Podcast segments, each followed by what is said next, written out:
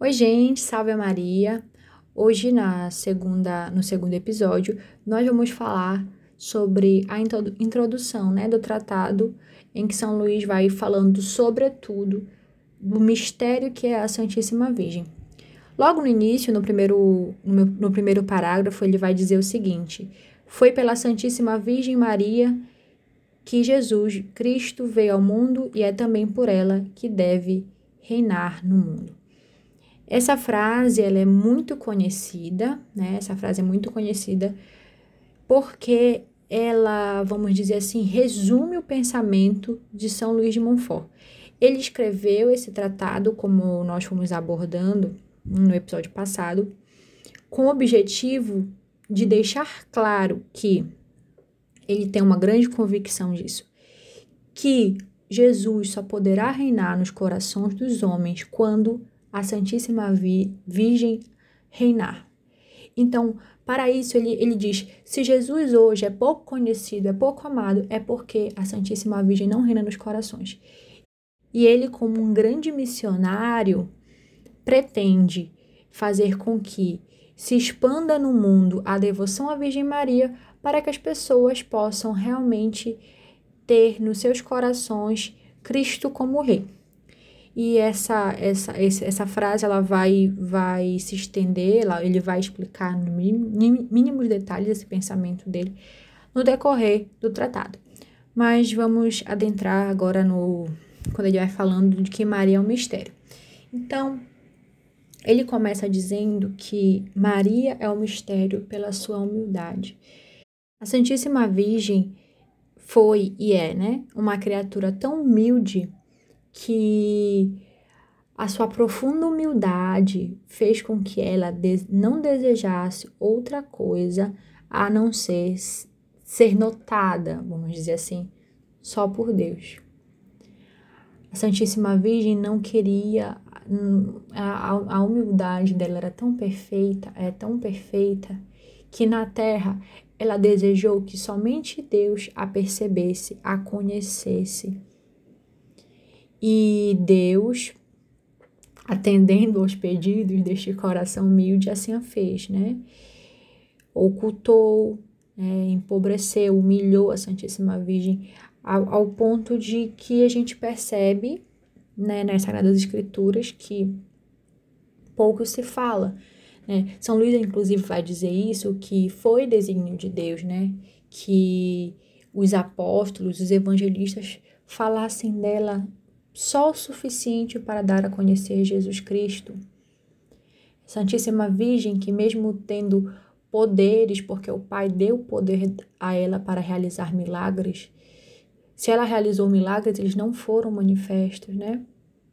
Porque Deus quis esconder.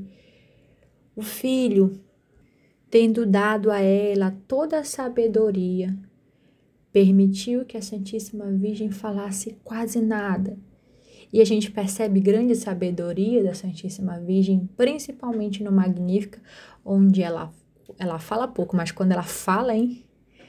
Olha a beleza, né? Olha a sabedoria que Deus a ornou. E a Santíssima Virgem também é, é um mistério pela particular grandeza que Deus a concedeu. Então, para que favorecesse a humildade da Santíssima Virgem, a, a divina sabedoria, Deus quis que ela ficasse oculta, né? Humilhá-la, escondê-la durante a vida.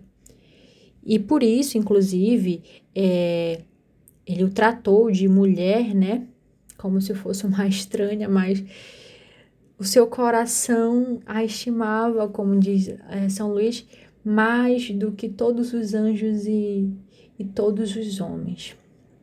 Até porque é, Maria é o santuário e repouso da Santíssima Trindade, onde Deus está mais magnífica e divinamente que em qualquer outro lugar no universo, assim diz São Luís.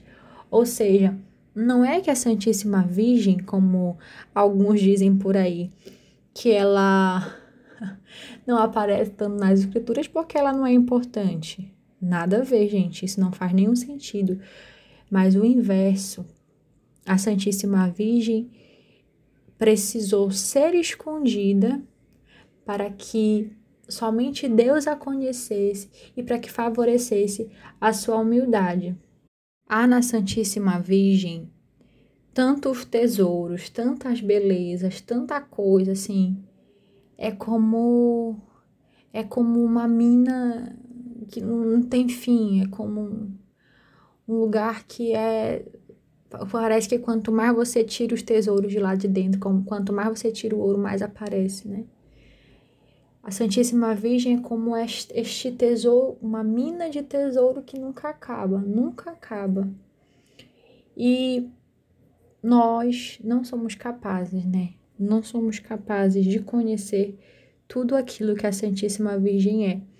Muito interessante na vida dos santos que muitos, muitos, principalmente aqueles mais devotos, né, Nossa Senhora, assim, que se destacaram, né, como São Bernardo, o quanto um homem desse, né, esses santos tinham alegria, parece que estavam no céu quando falavam das glórias de Maria. É, São Bernardo mesmo tem uma frase onde ele diz que nunca me sinto tão contente nem tão tomado de tremor como quando devo falar da glória da Virgem Mãe. E tantos os santos eh, gastaram sua vida, né, é, propagando a devoção mariana, e enfim, né, o próprio Santo Afonso de Ligório tem um livro incrível falando das glórias de Maria, mas não esgota, não esgota, não se encerra, não dá para falar tudo, porque, como diz São Luís, a extensão da sua caridade por si dilatada mais do que a terra não se pode medir. A grandeza da Santíssima Virgem, né, a grandeza do poder que até Deus se estende, não se pode compreender. E a profundeza da sua humildade, de todas as suas graças e virtudes, é como um abismo, é insondável. Meu Deus, as glórias da Santíssima Virgem, elas se estendem tanto que até nos infernos, né? Aqueles, aquelas pobres almas, os espíritos malignos, eles são obrigados, com, obrigados a chamá-la de bem-aventurada, assim diz São Luís, no céu, todos a enchem de glória e no inferno ainda que que não desejando, eles são obrigados pela força da verdade. Isso aí a gente vê inclusive no exorcismo que São Domingos de Gusmão realiza, né? E aí ele começa a fazer algumas perguntas, né, à legião. E aí é muito interessante a resposta. Não só não só São Domingos, mas se eu não estou enganado, até mesmo o padre Gabriel Amoff, ele faz também, ele acaba, o inimigo acaba confessando algumas coisas, né? Meu Deus, até o inimigo de Deus, até os espíritos malignos confessam a verdade. Porque ainda que o inimigo, ainda que Satanás seja o pai da mentira, quando lhe é ordenado, ele fala a verdade. Isso é incrível nesses exorcismos. Inclusive, a gente vai buscar preparar um episódio só sobre é, Nossa Senhora sendo este terror, este pavor do inferno. Mas isso aí fica para os próximos capítulos. Quando nós olhamos, né, para tamanha glória que essa mulher tem, meu Deus, nós vamos percebendo por que que Lúcifer pediu para sair, né, gente? Por que, que ele caiu fora do céu? Imaginem que Nossa Senhora era uma criatura, é uma criatura. E não só uma criatura, mas ser humano, né? Então, é, com certeza, quando, né, segundo que a igreja nos ensina, né, o, o pai foi mostrar esse plano, assim, nossa, como assim uma mera humana vai ter tanta glória que nem eu, sendo anjo, tenho? Nem eu, estando nas mais altas hierarquias, tenho. Vou ter que me curvar. Então, aí a gente compreende, né? Por que, que Lúcifer pediu para sair. Parágrafo 8, São Luís vai falando sobre é, o prazer que os anjos têm em estar diante de Nossa Senhora e pedir que ela ordene a eles alguma coisa só para que eles tenham o prazer de honrá-la. Eu acho isso lindo demais. E ele, inclusive, diz, na verdade, Santo Agostinho vai dizer, que São Miguel, que é o príncipe de toda a milícia celeste, né, toda a corte celeste, é aquele que mais deseja, que mais faz questão de honrá-la, né? Auxiliando os servos, os servos de Nossa Senhora na terra, as almas do purgatório, enfim. São Miguel tem uma grande relação também com Nossa Senhora, né? Eu sou também muito suspeita para falar de São Miguel, né? Porque, enfim, o cara é top demais. Voltando para Nossa Senhora e suas glórias.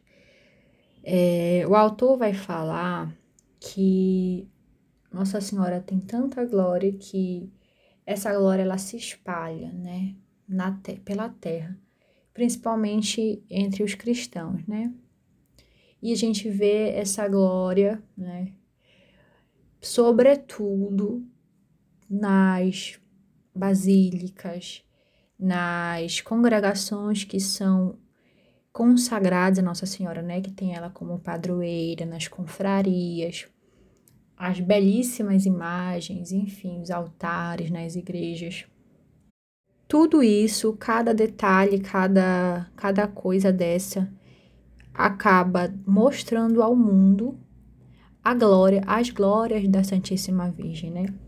A beleza, ela, ela evangeliza. Aqui em Belém, eu, assim, tenho um, um amor assim, meu Deus, por dois lugares marianos, principalmente, que é a Basílica de Nossa Senhora de Nazaré, que se você quiser fazer um retiro pessoal com cada mosaico que tem lá, meu Deus do céu, você faz até mais de um retiro pessoal no, com o mesmo mosaico, porque assim, é uma profundidade, é uma profundidade assim, porque cada cada centímetro daquelas pedrinhas ali, que eu não sei se chama assim, mas cada centímetro daquele mosaico fala de Deus, assim, sabe? Aquela basílica é incrível e também a Sé, né, que é que é de Santa Maria de Belém, que é incrível, que você entra lá, você jura que você está no Vaticano, né? Incrível como a beleza, a beleza desses lugares, ela te faz rezar, te faz rezar fala da Santíssima Virgem, te, te abre, prepara os teus sentidos para uma intimidade, né? Transmite piedade, enfim. Isso também me remete muito ao zelo pelo sagrado, sabe? Muitas vezes a gente não zela por esses lugares. É, eu lembro também de algumas histórias, né, do Padre Pio, que ele tinha muito zelo nesse sentido, né, mais especialmente que eu estou falando, com relação às imagens, ele não aceitava imagens de Nossa Senhora feia, sabe? Porque ele dizia, poxa, Nossa Senhora é bonita, então que sentido faz você ter uma imagem horrorosa de Nossa Senhora? Ao ponto que ele dava cada migué, tipo assim, teve uma pessoa que ele visitou que estava com uma imagem feia, ele deu um, fingiu um, um, negócio lá, deu um cotovelada, parece que ele quebrou a imagem, né? Sem querer, entre aspas. Tudo porque a imagem era horrível.